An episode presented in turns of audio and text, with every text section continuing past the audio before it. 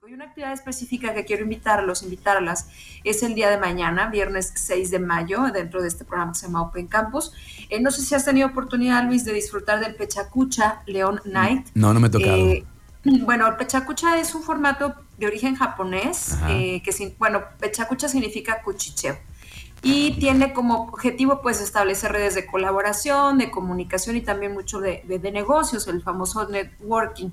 ¿De qué se trata? Se trata de speakers o, personas que a través de una presentación deben utilizar 20 por 20, es decir, 20 imágenes por 20 segundos cada una. Y con estos elementos exponen un tema, ¿no? O sea, no se pueden pasar. Es un poco como las charlas TED que tienen solamente... 12, 18 minutos. En el caso del Pechacucha, lo que busca es eso, presentarse a alguien y con 20 imágenes, que cada una debe durar 20 segundos, exponen un tema. Entonces, el museo ya tiene cinco ediciones que ha tenido este programa, este Pechacucha Leona Night, em, con diferentes temas, ¿no? Desde el aniversario del museo, sobre arte y diseño, sobre migraciones y demás. Y ahora el tema es territorios, arte, mujer y naturaleza. ¿Y de qué se trata? Se trata de la participación de seis em, artistas y curadores de la ciudad de León y San Miguel de Allende, que se van a presentar y van a plantear el tema desde su perspectiva. Entonces va a participar Aletia Arechile, ella es diseñadora de moda, Ariadna Vargas Trejo, ella es curadora y artista, Claudia Pérez Pavón es artista visual, Palmira Páramo, gestora, artista y curadora, Paulina Romero, artista visual, y Renata Buchanan, ella es diseñadora, gestora cultural, curadora e investigadora. Esto es, les repito, mañana, viernes 6 a las 6 de la tarde en el vestíbulo superior del Museo de Arte e Historia de Guanajuato. Lo interesante es ir, platicar, disfrutar y también nos comenta el museo que habrá sorpresas y regalos, así, tal cual. Entonces, eh, se abrió un registro desde el pasado 25 de abril, pero no se preocupen.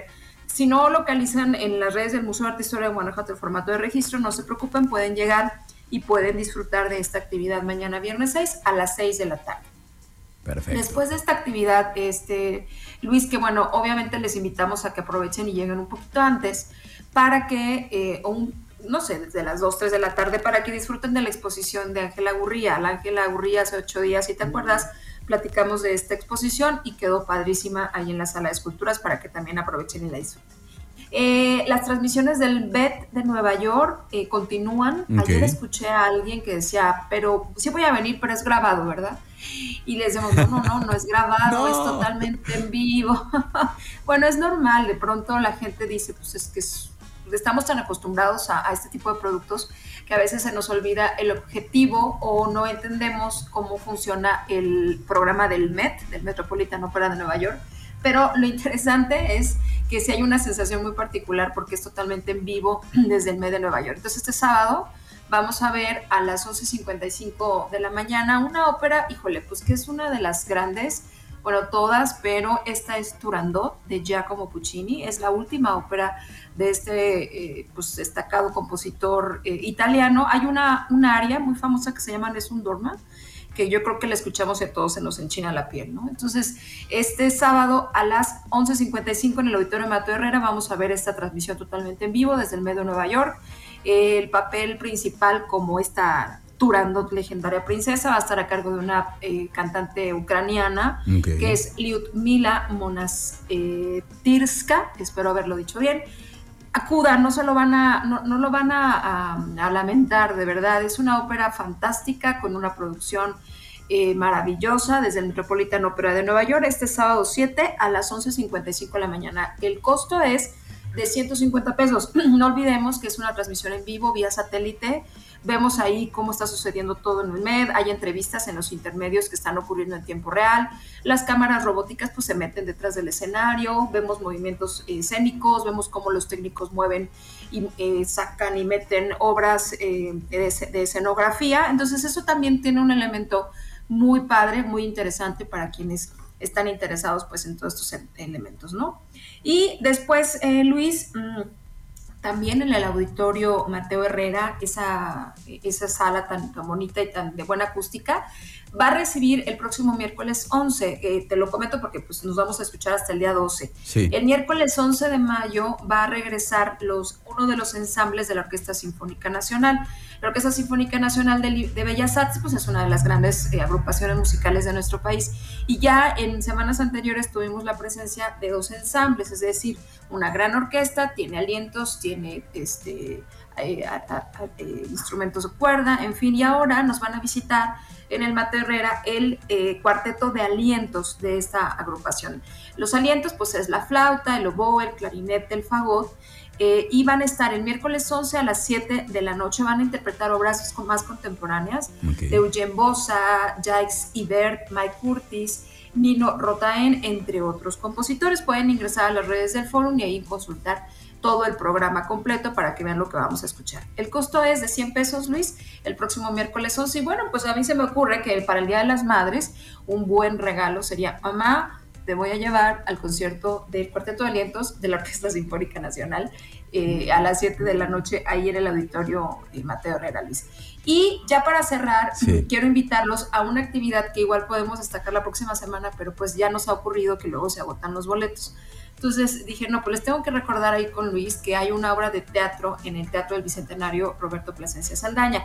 Este mes el teatro va a recibir música, orquestas sinfónicas de gran nivel, pero antes de eso vamos a recibir el teatro, el teatro que es una de las pues disciplinas artísticas que en lo personal disfruto mucho, es una disciplina que te hace pensar, que te hace reflexionar. Y en el teatro estudio, esta sala alterna y a la sala principal, vamos a recibir eh, el próximo sábado 15 y domingo 15, que por cierto, pues puede ser un buen regalo del Día del Maestro, ¿no? Este mes de mayo pues tenemos muchas opciones. Claro. Mira, vamos a ver una reinterpretación o una revisita a esta eh, gran obra que es Fuente Ovejuna de Lope de Vega.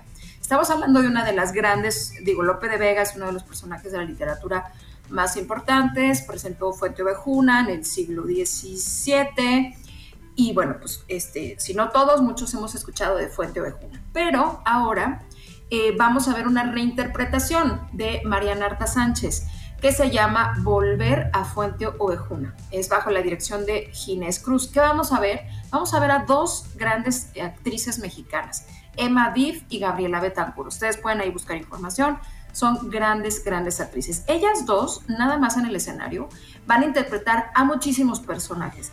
Y lo que vemos en el escenario es pues esta reinterpretación que a comienzos del siglo XVII está, está Lope de Vega, ¿no? Ensayando eh, eh, con su compañía teatral lo que va a ser esta nueva puesta en escena, Fuente Ovejuna. Y entonces alguien, un muchacho que es muy memorioso, pues está ahí oculto, ¿no? En los ensayos y se quiere aprender para robarse la obra. Total, pasan muchas cosas y resulta que en realidad este muchacho es una mujer, es eh, una actriz con quien el Lope de Vega se supone que tuvo un torrido romance cuando eran muy jóvenes. Entonces ocurren enredos, ocurren rencillas.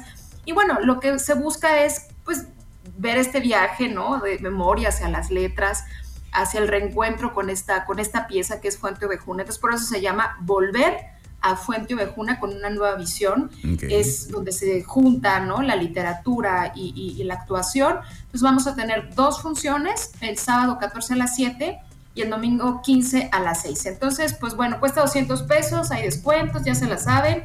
Entonces, bueno, si les gusta el teatro, si les gusta la literatura, y tienen maestros en casa, mamás en casa, pues aprovechen. Y si no, pues desde luego que siempre esto es para todos y todas para estos eh, próximos días del mes de mayo. Luis, ¿cómo ves? Está excelente la propuesta para mayo y como dices, para las mamás y para los maestros o pues para quien sea, ¿no? Siempre es, se disfruta mucho el arte y más ahí en el Fórum Cultural Guanajuato, Carla. Pues muchísimas gracias. Acá nos escuchamos la próxima semana. Gracias a ti, Luis. Recomendarles que sigan las redes sociales del Fórum Cultural. También si desean que a su correo les llegue información, pueden escribir a fcg.guanajuato.gov.mx para que no se pierdan nada. Y gracias a ti, Luis, por el espacio como siempre.